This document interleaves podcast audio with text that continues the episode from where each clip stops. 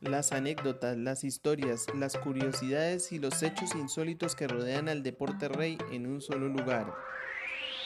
El mundo unido por un balón. Un podcast no solo para hablar de fútbol, sino para aprender y entretenernos con él. Hola, bienvenidos todos a un nuevo episodio de su podcast, El mundo unido por un balón.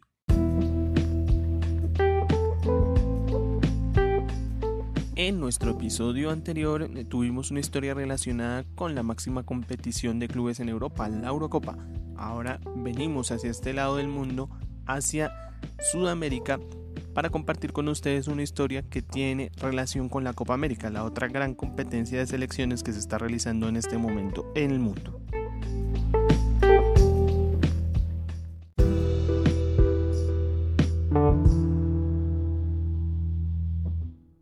Hoy vamos a hablar sobre tal vez la primer gran figura del fútbol brasileño en toda su historia.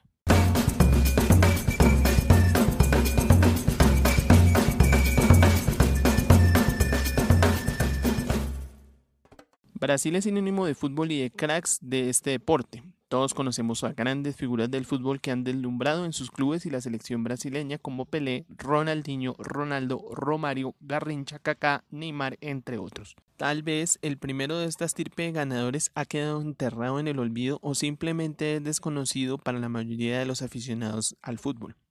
Es un jugador que además tuvo que luchar ante la discriminación y los prejuicios que habían en su época.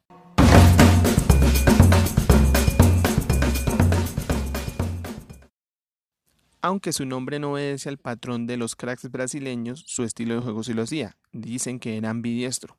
Arthur Friedenreich, el tigre o el mulato de los ojos verdes, nació el 18 de julio de 1892 producto de la unión de una brasileña y un alemán.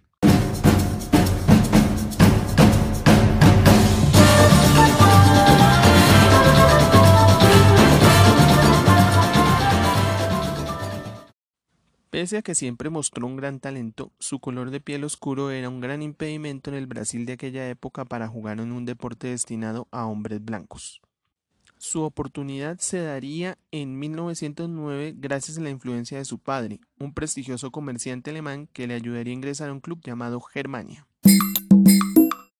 Aunque desde ese momento Friedenreich integraría varios equipos paulistas o del estado de Sao Paulo, incluyendo grandes como Sao Paulo y Santos, y otro grande del país como Flamengo, tendría que sufrir mucho por el tema discriminatorio. Cuenta la historia que tenía que maquillarse con polvo de arroz y peinarse hacia atrás para parecer una persona de raza blanca.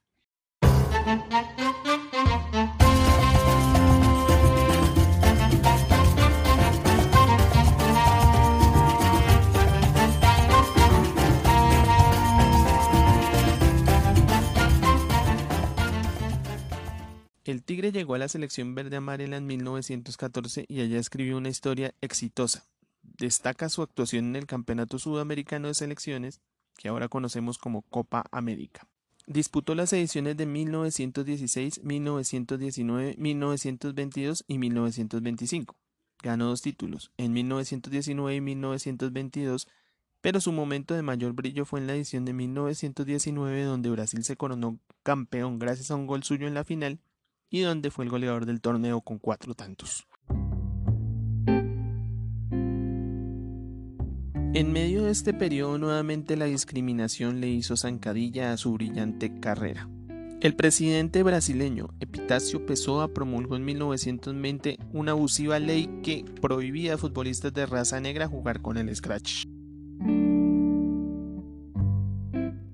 Friedenreich estuvo un tiempo fuera de la selección, pero los flojos resultados en ese periodo de tiempo desembocaron en que la presión popular ayudara a levantar la absurda ley para el regreso del mulato.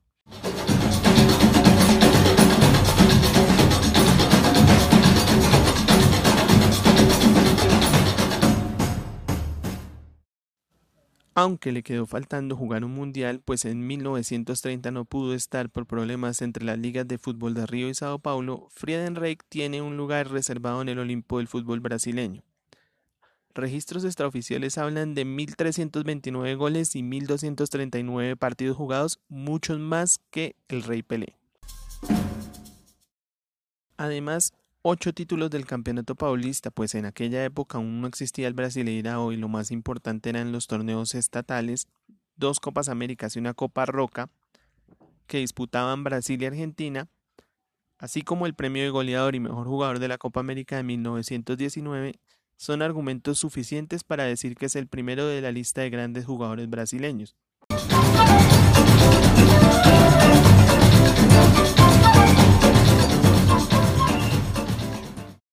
Es tal la importancia de la figura de este jugador para la historia del fútbol brasileño que muchos en ese país se refieren a él como el rey de reyes o el primer rey, antecesor del magnífico Edson Arantes do Nascimento, rey Pelé.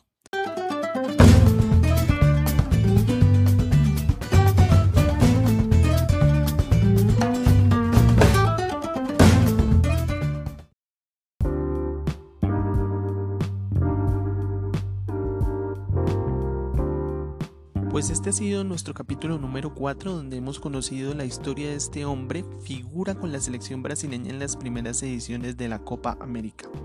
La próxima semana tendremos una nueva historia del mundo del fútbol. Los invitamos a escucharnos, estamos en diferentes plataformas como Spotify, iBox, Anchor y Google Podcast. Este fue El Mundo Unido por un Balón.